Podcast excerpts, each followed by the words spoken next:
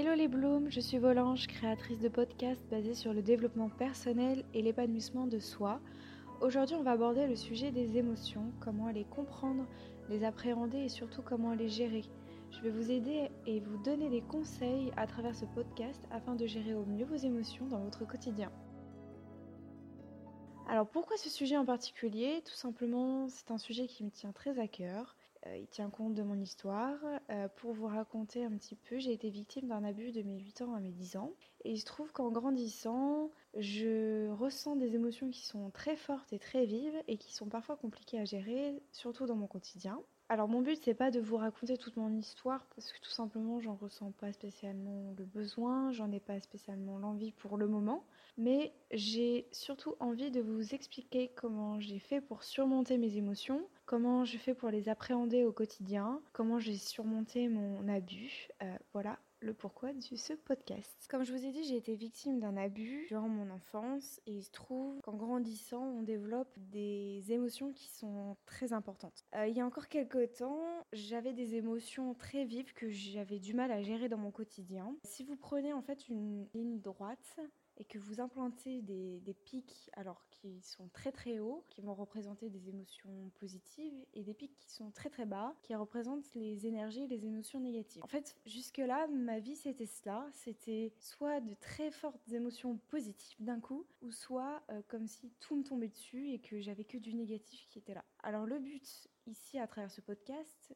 c'est pas de, rétablir une ligne complètement droite, linéaire. Non, ça n'existe pas. Euh, on aura toujours des émotions négatives. Il faut apprendre à les laisser venir. Il faut apprendre à les laisser passer sans que cela nous affecte. Oui, on a des émotions négatives, mais il ne faut surtout pas que cela nous affecte. Alors, pour rétablir cet équilibre, ou du moins obtenir une droite qui n'est plus de pic énorme euh, qui monte ou qui descend, il faut d'abord connaître ses émotions. C'est la première étape. C'est un exercice qui n'est pas facile, puisqu'on va avoir plusieurs émotions qui vont venir s'entremêler en même temps, que ce soit du positif comme du négatif d'ailleurs. Par exemple, vous pouvez très bien être contente parce que vous allez avoir obtenu une promotion à votre travail, alors soit vous êtes monté dans la hiérarchie, ou alors vous avez obtenu une promotion financière, que sais-je. Sur le moment, vous allez être ravi aux anges, et puis d'un seul coup, le doute va s'installer, voire même de la culpabilité. Vous allez vous poser des questions. Est-ce que vous méritez cela? Est-ce que vous allez y arriver? Il va y avoir du stress Est-ce que finalement c'est peut-être votre collègue qui méritait cette promotion? Bref, des émotions négatives viennent vous envahir et qui finissent par gagner et cela aboutit à l'échec généralement. Alors pour vous aider, vous aider à connaître vos émotions, je vais vous donner trois exercices à faire. Le premier exercice que je vous conseille de réaliser le matin de préférence lors de votre morning routine si vous en avez une, peu importe, ou du moins de le pratiquer quand vous en ressentez besoin. C'est un exercice d'écriture où vous allez écrire votre humeur du moment. Alors vous allez avoir peut-être une humeur du moment positive comme négative, mais peu importe. Le but c'est d'écrire ce que vous ressentez. Est-ce que vous vous sentez de bonne humeur ou est-ce que vous êtes en colère, fatigué, stressé, angoissé ou euh, heureuse, déterminée, etc. Que sais-je? Alors évidemment, je vous conseille d'écrire plusieurs émotions. Ne vous contentez pas d'une seule émotion, c'est rarement le cas. Généralement, on a un flot d'émotions qui nous envahit. Écrivez-les toutes. Celles qui ressortent le plus pour vous, celles qui ont du sens pour vous surtout, mais notez-les. Celles qui ressortent le plus. Pourquoi cet exercice-là?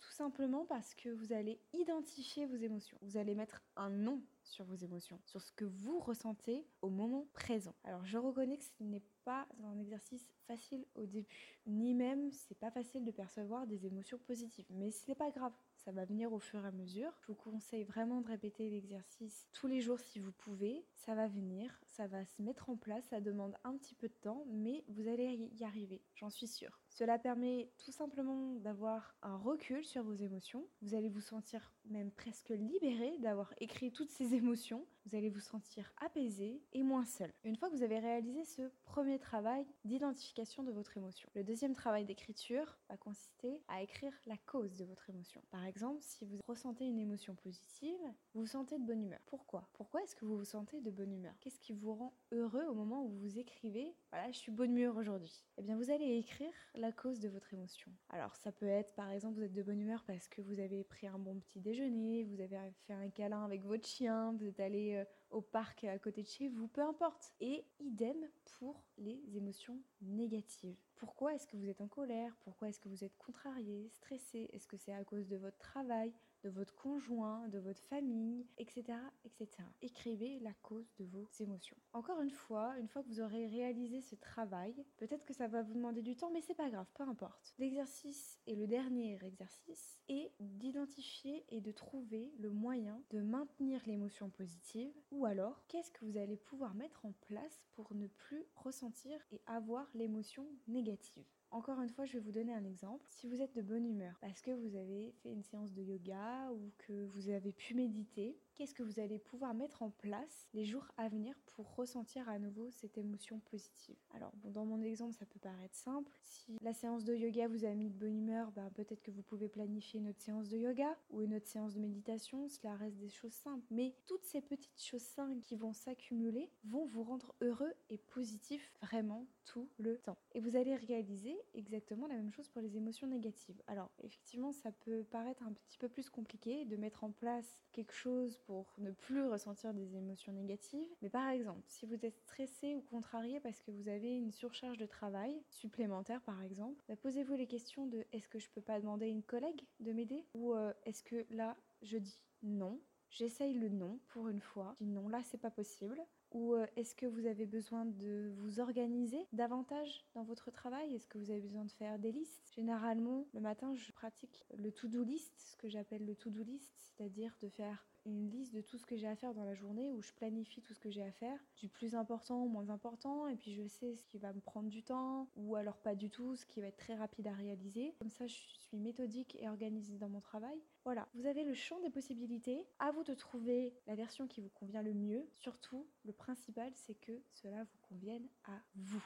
N'hésitez pas non plus à vous relire, même à haute voix, si ça peut vous aider, il faut que ça résonne en vous, vraiment. Et si vous avez besoin d'écrire dans la journée, faites-le. Écrivez votre humeur du moment faites-le. Si vous ressentez aussi le besoin de relire vos notes du matin, faites-le aussi. Ça peut vous donner un coup de boost, un coup de positif, alors n'hésitez pas. Faites-le au fur et à mesure et faites-le tous les jours. N'hésitez pas à répéter cet exercice, cela va vous aider vraiment à devenir positif, à recentrer vos émotions, à les gérer, à les comprendre et surtout à dire non. Si vous arrivez à dire non une fois, votre cerveau va comprendre qu'il aura réussi, qu'il a survécu, qu'il est vivant. Non, vous n'allez pas mourir parce que vous allez dire non une fois dans votre vie. Alors faites-le, vous êtes en sécurité, vous allez comprendre que vous êtes en sécurité et que vous pourrez recommencer. Voilà mes blooms, j'espère que ce podcast vous aura plu. N'hésitez pas à me laisser un petit commentaire ou un petit j'aime de soutien.